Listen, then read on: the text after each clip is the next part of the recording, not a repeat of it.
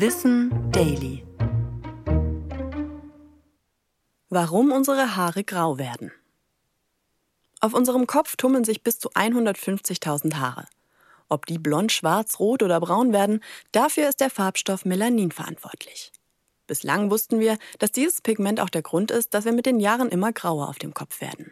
Denn im Alter nimmt die Melaninproduktion ab. Statt des Pigments bilden sich Luftbläschen in den Haarzellen, die farblos pigmentiert sind. Streng genommen sind graue Haare also gar nicht grau, sondern weiß. Durch die Mischung mit dem restlichen Haar entsteht eine optische Täuschung. Der Wissenschaft war es aber ein Rätsel, warum das Pigment mit der Zeit nicht mehr so zuverlässig gebildet wird. US-ForscherInnen sind im Grund jetzt auf der Spur.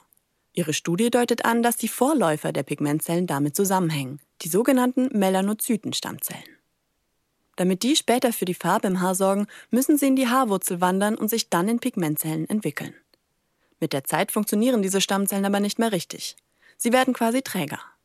Wenn sich dann also weniger Stammzellen zu Pigmentzellen entwickeln, gibt es weniger Pigmente und so graue Haare.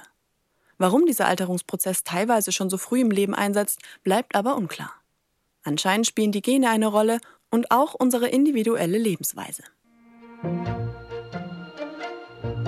Ich bin Anna Germeck und das war Wissen Daily, produziert von Schönlein Media.